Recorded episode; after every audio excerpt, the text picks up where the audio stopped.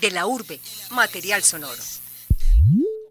Un saludo a todos los oyentes. Nos encontramos en De la Urbe. Mi nombre es Nicolás Rivera y el día de hoy nos acompaña Andrés Ríos, periodista y comunicador social de la Universidad Javeriana.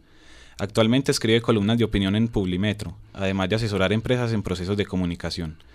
Es un apasionado por el fútbol, especialmente por un equipo de su ciudad natal llamado Atlético Nacional, por lo cual también colabora en medios deportivos alternativos como Nacional Espación y la Telturia Verdolaga.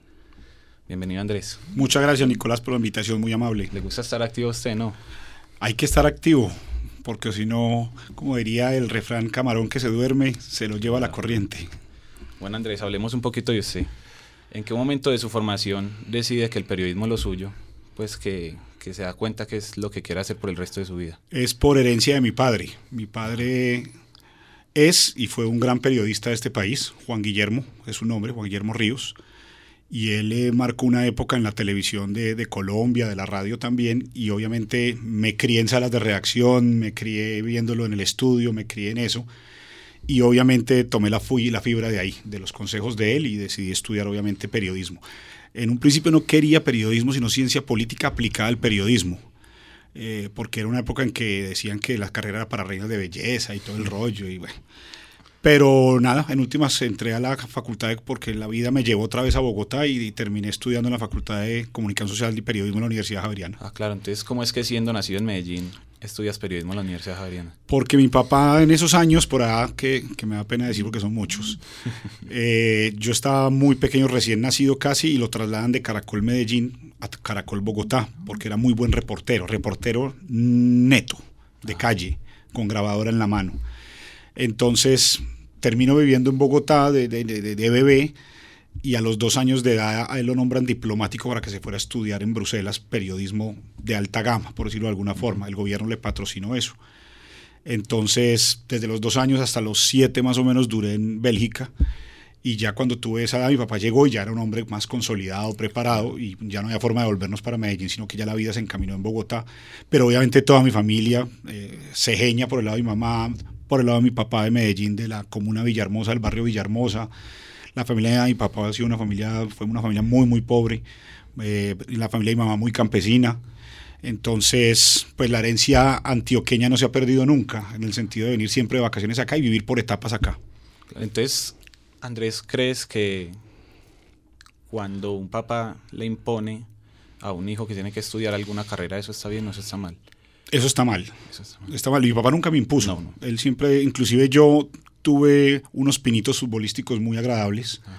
en los que hubiera podido encaminarme hacia una posible carrera futbolística en mis años mozos. Eh, él hacía, no hacía muy buena cara frente a eso. Eh, decía que era mejor estudiar, que estudiara, que estudiara. Pero siempre imponer es, es malo, porque en algún momento hay un error. No se disfruta, uno no puede imponer la felicidad. ¿Cómo es que nace esa pasión por el fútbol precisamente? Bueno, nace por mis tíos, eh, eso es un, por el lado paterno total, los ríos. Los ríos son absolutamente verdolagas. Todos mis tíos son futboleros, mi papá también es hincha de Nacional. Uh -huh. En el año 81 vi a Nacional campeón contra el América, el Nacional de Cueto, en el Atanasio Girardot, y estábamos todos mis tíos, mi papá. Obviamente en el 89 se repitió. Cuando vivía como estudiante en Bogotá era difícil porque, porque pues yo era el hincha de Nacional y, y todos estaban ahí como hinchas de Millonarios, Santa Fe pero fueron mis tíos los que, los que eh, trajeron ese legado porque ellos inclusive fueron directivos de Nacional. A raíz de, de, mis tíos fueron los que trajeron a Maturana para el proceso de los puros criollos. Eh, fueron directivos del club, patrocinaron el club. Ellos tenían una cadena muy famosa en Medellín que se llamaba Beta Video Río Claro, que era un alquiler de películas. Y éramos, tenían clubes de fútbol, ahí jugué yo, ahí fui casi selección Antioquia, todo el cuento, y yo me empecé a codiar con los que en esa época eran los Higuita, los Andrés Escobar, los Diego León Osorio, los Carlos Perea. Entonces era un amor absoluto, pero me enamoró mucho fue ese, ese Nacional del 81 sobre todo. Y entonces, ¿cómo fue esa diferencia de ver a Nacional, por ejemplo, del 89 campeón de Libertadores? Ahora usted como periodista en el 2016, verlo bueno, otra vez. Como periodista y más hincha Ajá. también. Eh, es, la diferencia obviamente está en la edad, y en el disfrute, porque la del 89 pude disfrutarla con la nómina. Claro. Des, lo vi en el estadio y después del, del, título nos fuimos al Hotel Hilton y ya estaba toda la nómina y ya los conocí, ellos me conocen desde pequeño a mí.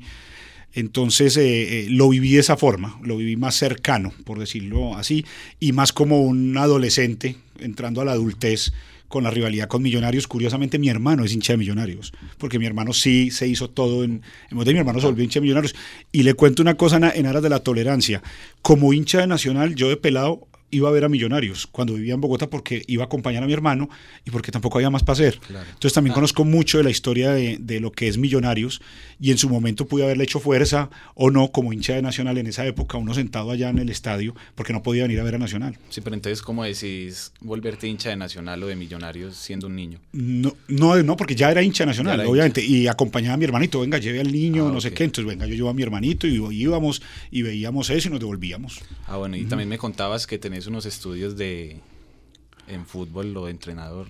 Sí, pues eh, eh, tengo un tío que se llama Jairo, que es entrenador de fútbol. Y él dirigió el Medellín, fue muy entrenador de Florida Soccer, de Betavío Río Claro, campeón varias veces de la selección Antioquia, sub-23, sub-20, varios títulos. Él descubrió a Iván Ramiro Córdoba, él descubrió a Pedro Álvarez, él descubrió mucha cantera de jugadores para este departamento. Eh, y cuando yo entrené en Betavío Río Claro, desde antes yo dirigía en el colegio que estudiaba eh, a los más pequeñitos y los dirigía de forma empírica con un manual del profesor Ricardo Lagoyet, que ha sido el preparador físico en la historia de Antioquia más importante y que más legado dejó en la Liga Antioqueña de Fútbol. Entonces yo leía los ejercicios del profesor Lagoyet, él era un francés hecho paisa, y entonces entrenaba a los más chiquitos mirando, haga este ejercicio, y, y eran los benjamines, la categoría de 7, 8 años. Luego que vine, jugué fútbol ya a nivel competitivo, aprendí mucho de lo, cómo lo entrenaban a uno. Me devolví a estudiar a Bogotá ya mis estudios, porque mi papá me dijo o el estudio o el fútbol. Entonces preferí el estudio en su momento. Y, entonces del colegio donde me habían dado mis estudios, yo les dije, oiga, quiero dirigir la selección de mayores y me pagan por horas. Y me pagaban bien y empecé a dirigir la selección de mayores, estando yo en la universidad y me costeaba parte de los gastos de la universidad, la rumba de la universidad, ah. los pasajes de la universidad, dirigiendo equipos de fútbol en ese momento. Y yo encontraba, trataba de buscar cursos de técnico y no encontraba cursos de técnico en Colombia. Es más, aún hoy la Federación Colombiana de Fútbol no tiene un, un curso de técnico avalado por FIFA y eso es muy triste la Liga Antioqueña tiene uno, en el Valle hay otro. Entonces empecé a buscar y a buscar y a buscar y encontré uno a distancia con la Federación Andaluza de Fútbol e hice ese curso. Entonces, eso lo complementa a uno, porque yo siempre decía que hay que capacitarse claro. y no pasar de los guayos a esto, o no ser futbolista y, y, y, dirigir sin, de forma empírica. ¿Y después de eso no volviste a dirigir ningún...? Sí, claro. Yo dirigí hasta el 2003. Ajá. Eh, dirigí fútbol femenino, dirigí fútbol masculino en todas las categorías. Eh, todo esto obviamente en Bogotá. Fui campeón allá intercolegiado en colegios de, de, gente de mucho dinero, nivel muy bueno. Dirigí equipos de amigos, pero desde el 2003 hacia acá no he vuelto a dirigir. No Ni una recocha. En... Es algo que me encantaría hacer, la verdad, dirigir. Me encantaría eso porque es una, es una vena muy, muy, muy deliciosa. Ok, ahora volviendo a hablar del periodismo, ¿cómo fueron los primeros años incursionando en el mundo laboral? Mi primer trabajo en periodismo, obviamente, pues fue en los medios de mi papá. Yo coordinaba, estando en el colegio, una sección que se llamaba Reporteritos, eh, donde niños que tuvieran calificaciones óptimas se iban de vacaciones al noticiero de las 7 y los poníamos a que hicieran notas a los niños de mayor calificación y yo ayudaba a coordinar esa sección. Pero te estoy hablando pues que yo era de noveno grado, por decirlo de alguna ah, forma. No. Pero mis primeros trabajos eh, fue est eh, estando en la universidad con el hoy para mí mejor cronista de Colombia, Alberto Salcedo Ramos, sí. hijo de Andrés Salcedo, también Coincido. mítico periodistas barranquilleros ambos. Eh, y Alberto dirigía un noticiero de la cadena 3 que se llamaba Mundo 3. Mundo 3, las noticias en profundidad. Y era solo de noticias internacionales. Entonces él era amigo de mi papá y venga, métame ahí. Claro. Y era de fin de semana. Entonces yo sacrificaba las rumbas o no las sacrificaba y llegaba después de la rumba, de la rumba. a trabajar al noticiero viernes, sábado y domingo en la emisión. El noticiero creo que los veía la mamá de Alberto, mi mamá y las mamás de los otros periodistas porque la verdad no tenía mucha audiencia, no audiencia. pero era un noticiero que me sirvió de, de, de, mucha escuela. Y ya luego después vine acá en el año 98 a vivir otra etapa en Medellín y trabajé con Weimar. Weimar, en Weimar lo dice, cuando Weimar tenía todo su, su, equipo con Campuzano, con una cantidad de gente, Mauricio González, y yo era ahí el cargacables, que en esa época, pues con internet, pues no es el popular cargacables. La terminología Nicolás de cargacables era que en los años 80 la información llegaba como si fuera un fax. a unas cosas que se llamaban teletipos. Y ahí había al practicante, al, al, nuevón, era el que iba viendo este cable de Irak, este de Nueva York, este y dividía por temáticas, económico, internacional, eh, orden público, opinión, lo que sea. Entonces yo era el encargado de los cargacables, pero de Internet. Entonces yo les armaba los paquetes para el Mundial de Francia 98 y todo eso. Y eso fue otra buena escuela. Esos fueron como los primeros pinos, por decirlo ¿Y desde eso empezaste a trabajar con el fútbol? No. No. No, lo de Weimar, me, luego me devolví de nuevo, regresé a Bogotá porque mi papá se enfermó gravemente de un cáncer. Ahí me perdí un poco del periodismo y trataba hasta que me llamó un amigo que era el editor general de algo nuevo que se llamaba futbolred.com. Y Fútbol Red era, era dueño de, los dueños de Fútbol eran tres pelados de plata que se pegaron a la burbuja del Internet de esa época del año 2000 y en el 2001 yo entré como editor nacional de Fútbol Red. Entonces, en las mañanas yo cogía el turno de las seis y media de la mañana para oír todas las noticias de fútbol, de fútbol nacional, Carlos Antonio Vélez, todos, armar el bloque de los equipos, armar las noticias y a la una de la tarde dejar todo montado y de ahí me iba a dirigir a los colegios. Entonces yo trabajaba de sudadera y me iba a dirigir a los colegios, tenía una hija recién nacida, entonces me tocaba dos trabajos en bus en Bogotá, que es una ciudad que se lo come a uno si uno se descuida. Y en Fútbol Red duré hasta el 2004 y fue una maravillosa escuela que de ahí salimos Nicolás Amper, gran amigo mío, y Adolfo Sablet. Bueno, podemos hablar un poquito de, su familia. Claro que sí. mencionando lo de, claro que tu hija. ¿Cuántos hijos tenés? Tengo una hija, una hija de 19 años, se llama Mariana, Mariana Ríos.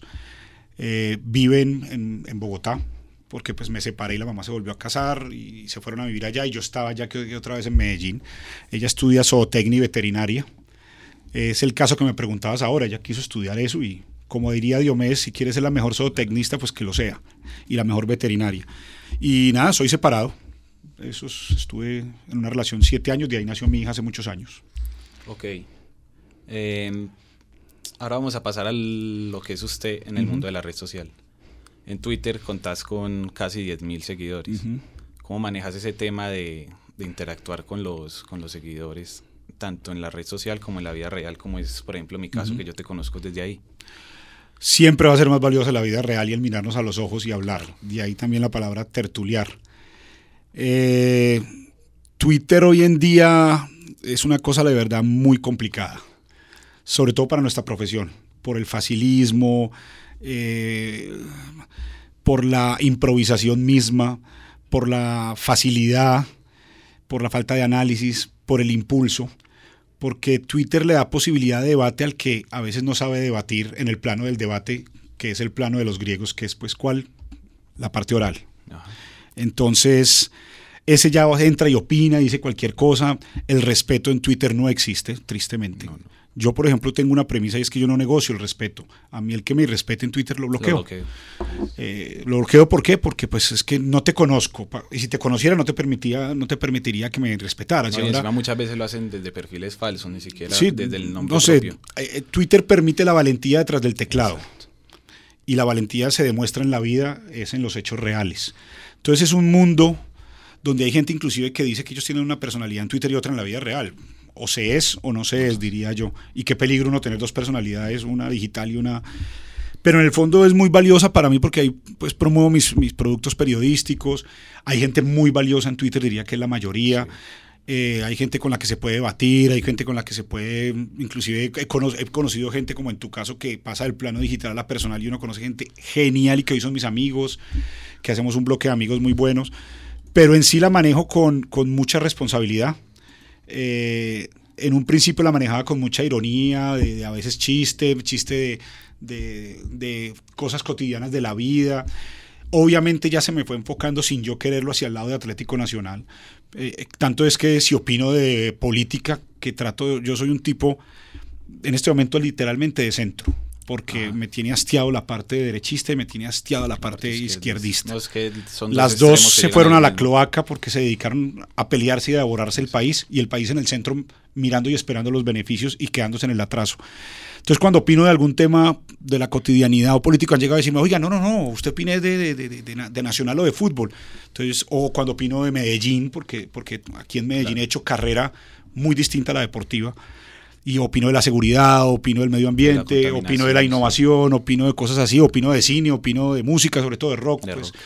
de una me dicen que no, que, me, que, es que entonces yo les digo, entonces un ciudadano no tiene derecho, de todo soy un ciudadano, tengo el derecho y deme ese derecho y, y lo hago prevalecer. Claro, entonces vos entendés que en la red social te tienen más referenciado por lo que es Atlético Nacional. Que sí, sin duda, obvio, obvio, es, es muy distinto cuando trino de cualquier tema o hago una opinión de nacional, pues se, incrementa el, volumen de, de, llamémoslo, de influencia. Y de interacción. Que tristemente la palabra influencia eh, se prostituyó en Twitter.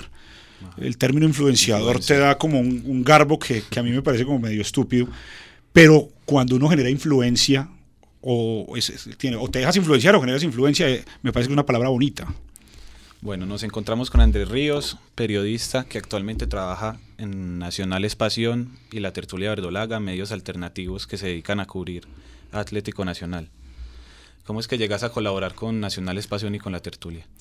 Bueno, eh, en un principio, hace unos 7, 8 años, yo hice parte del blog Verdolaga.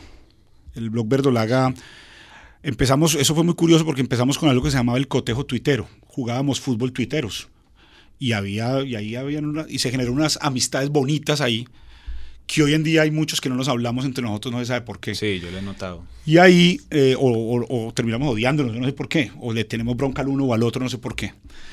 En todo caso, eh, ahí conocí a, Juan David Londoño y conocí a Arlen Pavón y conocí a Pipe Sánchez y Pipe Sánchez dijo, hey, tengo como un nuevo refuerzo para el blog Verdolag y me invitó a uno de sus programas. Curiosamente lo hacían en, un estudio de reggaetón en el Parque del Poblado. Y me involucré y le dimos mucha fortaleza periodística al blog Verdolaga con, con, unos muchachos muy valiosos que conocí ahí. Muchos de ellos ya no están en el blog. El blog de hoy en día mm, es una cosa completamente distinta. Conocí a Juan David, súper pelado, y, y, empezamos a generar una amistad. Entonces yo empecé a escribir en el blog. Y ahí me empecé a dar a conocer más y más y más. Cuando conocí a Arlen Pavón, él tenía otro proyecto distinto y él luego fundó Nacional Espación.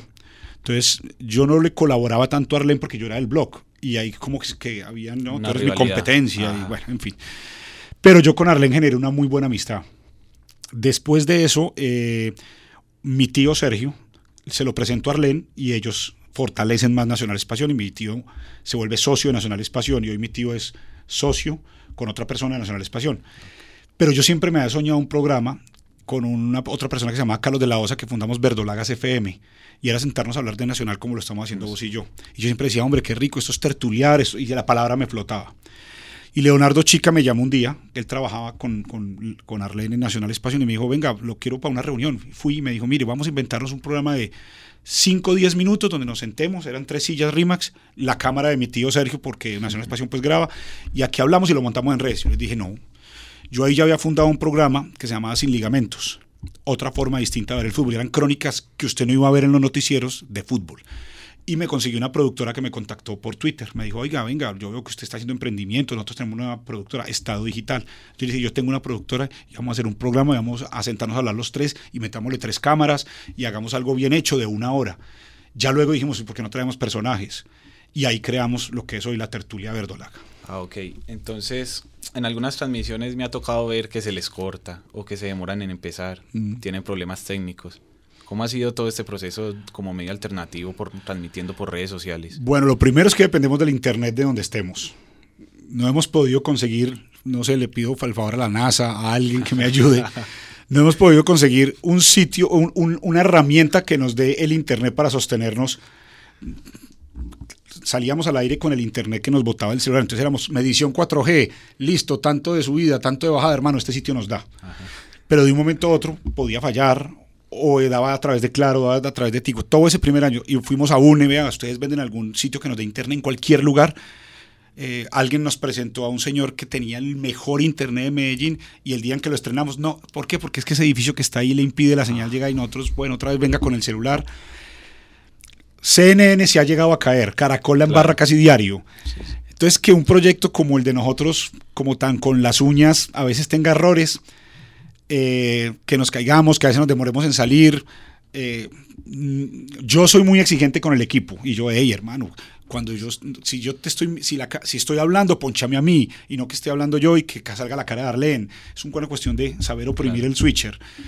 O que hable yo y no se me oye y si se oye Arlene pero si cuando vayas a la transmisión es una transmisión de tres cámaras, más una GoPro, más un sistema de luces profesional, con una máquina que se llama TriCaster, que es la que nos sube a internet con potencia de televisión profesional, con un sistema de sonido que lo hemos pulido bastante.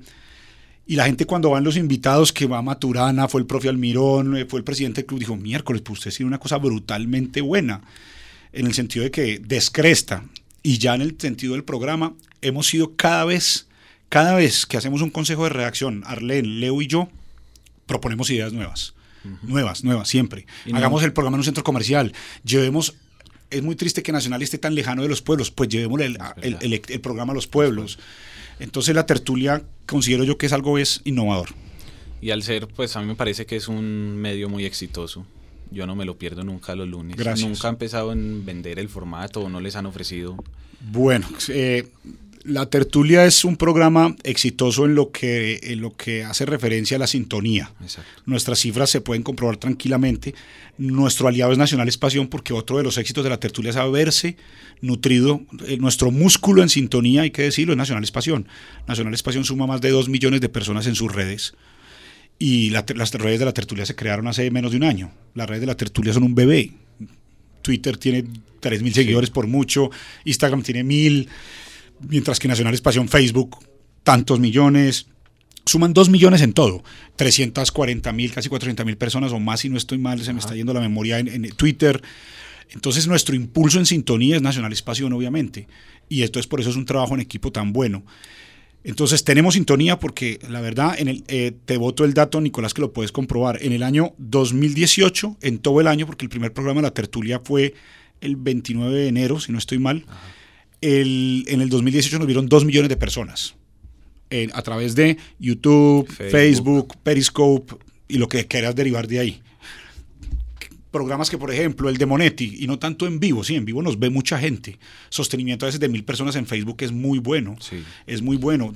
Si ya 200 personas es muy bueno, mil personas es muy bueno, pero ya el programa lo siguen viendo y viendo y siguen acumulando y acumulando. Que si nos ha dado plata, literalmente no. Esto es una alianza de amigos, literal. ¿Que queremos hacer plata? Sí. Entonces nos hemos inventado, por ejemplo, lo que vamos a hacer mañana, que se llama la experiencia tertulia. Y es convertir la tertulia, como ya lo hicimos en Jericó, por ejemplo, en una experiencia. Y para eso Nacional es un aliado. Nacional no nos paga a nosotros plata. Nacional no nos da. Ah, decidimos hacer por, primera vez las tiendas, eh, abrir las tiendas verdes a un programa. Lo hicimos en las tiendas verdes y eso cambió la imagen del mal servicio a las tiendas verdes, que eso le interesa nacional. Entonces el presidente actual, Juan David Pérez, le ha interesado ese proyecto en el sentido de, mira, aquí no hay plata, pero hagamos alianzas. Entonces cuando hacemos un evento nos prestan las Copas Libertadores, nos prestan la tienda verde móvil, los jugadores sí los conseguimos nosotros. ¿Verdad? ¿Qué tan difícil es contactar con, los, con estos jugadores, exjugadores? Bueno, con los exjugadores y todo eso es un trabajo de producción que ayuda mucho mi tío Sergio porque los conoce de esa generación. Con la plantilla él es el que va a la sede, él es el que está con ellos. El primer año fue muy bueno, la verdad estuvo casi pues casi toda la plantilla, los históricos, contamos con toda la gente. Este año ha sido un poco más complicado y lo entendemos y respetamos, pero no dejamos de insistir o de buscar otras vertientes, por ejemplo un programa de hinchas famosos de Nacional tener a hinchas famosos, a, Pascual Gaviria, a Ana Sofía Henao, a Paola Jara, a saber quiénes son, a Santiago Alarcón, a, Carlos Mario Aguirre, que es un, personaje. el día de mañana poder invitar a hacer un programa de políticos hinchas de Nacional de, o de presidentes de empresas, del, director de Ruta N, y el de Sura es el, el hincha nacional. Es decir, humanizar cada vez más. El sentido de la tertulia es hacer lo que estamos haciendo ahora. Hablar, mirar a los ojos al televidente decirle, mire, aquí está este personaje, que usted siempre lo ve respondiendo lo mismo siempre, sí, gracias a Dios hice gol, gracias al poder de todo, muy amable, los muchachos conmigo, el profe me dijo, y mostrárselo como es esa persona, esa persona que normalmente con el periodismo puede ser así rígido. Por ejemplo, le pongo el caso del programa con el, con el capitán, con Alexis Enríquez. Duró cinco minutos la rigidez y luego fue una maravilla de risa, de seriedad, de anécdotas. Y el televidente dijo, miércoles esto, son humanos. El hincha nacional me lo pone en la tertulia todos los lunes a las 8 de la noche, aquí en la sala de mi casa, en mi celular. La otra vez mi tía iba por un centro comercial de Miami y oyó mi voz, y era un muchacho colombiano en su hora de descanso viendo la tertulia. Entonces nosotros humanizamos a los jugadores y a los ídolos y a la gente de Atlético Nacional, se la ponemos en cualquier sistema que puedan ver nuestro programa, a, los hinchas, al televidente, y, y, el, y también el, futbolista como que siente un desahogo Hemos tenido el caso, por ejemplo, de- del caso de Marulanda, que le daban palo y después de ir a la tertulia la gente dijo, bueno, este tipo ha hecho cosas. Eh, Felipe Aguilar, después de un error que cometió contra Huila, fue y dio la cara y dijo, muchachos, sí, hasta lloró en el programa y la gente dijo, no. Sí. Y eso ayuda. Y en el ningún caso de Duarte hace poco también es un Sí, ejemplo. y en ningún momento es victimizar las personas, hacer pornomiseria, salvarles el pellejo, porque también de frente les decimos, están jugando mal. Eh, creemos que no está al nivel bueno como ahora, no estamos jugando bien. Pero una cosa es decir no estamos jugando bien y otra cosa es acabar con la persona. Otra cosa es acabar con la institución o hacer campañas de matoneo, de que hay que irse en contra, en lance en ristre. Nuestro estilo de periodismo es distinto. Al ser un estilo de periodismo distinto, pues un medio alternativo, ¿sienten que compiten contra alguien o no, o no se ponen presión en ese aspecto? La verdad no nos ponemos presión en ese aspecto y no es soberbia, no es soberbia, es simplemente que nosotros hacemos lo nuestro y, y cada quien está en su derecho de hacer lo otro. Nuestro objetivo no es esto, esto, no, la verdad nosotros cuando creamos el formato sentíamos la necesidad de, de satisfacer un gusto y veíamos, veíamos un espacio que la hinchada necesitaba. Ahora, Andrés, para terminar, desde su posición y desde su experiencia laboral, este tiempo en medio alternativo, ¿qué le recomendaría a un periodista o a alguien que está pensando en ser periodista en iniciar en- con un medio alternativo? Lo primero es siempre eh, romper paradigmas e innovar.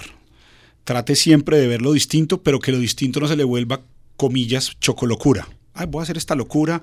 No, tiene que haber una línea periodística en el sentido de qué objetivos busca. El periodismo, el periodista se debe a la comunidad. Nosotros nos debemos a la comunidad Atlético Nacional. Y en ese sentido tenemos más responsabilidad aún, porque había un mito, la objetividad en el periodismo no existe. Que tienes que ser objetivo. Eso es una carreta que, que venden.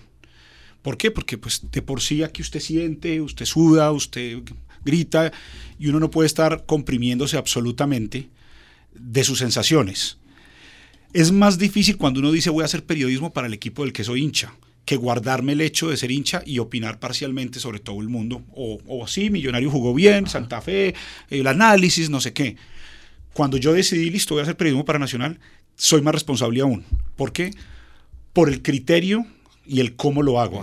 Aquí, no es el qué, sino el cómo. Y yo a veces opino de partidos del Medellín y eso. Ah, sos hincha nacional, pero mire, tener la gallardía de reconocer cuando uno le ganan bien. Tener la decencia y la humildad de decir, hey, jugaste bien, jugaste mal. Es también cómo se dice el discurso. Entonces, lo primero que alguien debe hacer es fijar su línea narrativa, qué quiero hacer, qué tipo de periodismo quiero hacer, y no más periodismo de teclado, no más periodismo solo Google, sino que jamás hay que olvidar la calle. Nosotros en la tertulia tenemos unas crónicas que las hago yo, la de Turrón Álvarez, eh, la, la- estamos haciendo la de Vitri, el ir a oler los personajes, el ir a, a oler el equipo. Pedimos el permiso, hicimos un programa en la concentración y hay que oler, sentir, que le duela a uno esas sensaciones. Porque es que detrás, aquí metidos en la cabina, para hacer periodismo, pues sí, lo puedes hacer pero te estás perdiendo de todo lo que huele y lo que ocurre allá. Entonces, lo primero, no olvidar jamás la esencia del reportero. Innovar, emprender, tener paciencia para emprender. Nosotros llevamos un año y cuatro meses y no nos ha dado Y plata. No nos ha dado plata. Gracias a Dios forjamos un equipo. Estamos un grupo de hinchas sólidos desde la producción, nosotros, todo el equipo que tenemos, e inventarnos cosas, pero inventarnos cosas que no se salgan del carril, repito, del sentido que estamos haciendo. Eh, Quedaría muy loco yo decir, no, me voy a tirar eh, mañana de un paracaídas y voy a hacer una nota como, pote, se tiró de paracaídas. No. Entonces, eh, creo que esos son los parámetros. Y respetar mucho la profesión. La, la profesión se debe respetar mucho. Y cobrar bien por lo que se hace, porque tristemente eh, se nos perratió la profesión. Sí. Eh, tenemos que cobrar porque si somos buenos, cobramos por lo que hacemos. Muy bien, al periodista Andrés Ríos le agradecemos por regalarnos este espacio en De la Urbe. Muchas gracias, A Andrés. ustedes por la invitación. Muy amable, Nicolás. Esta entrevista fue realizada por Nicolás Rivera Betancourt y en la coordinación David Berrío. Hasta luego.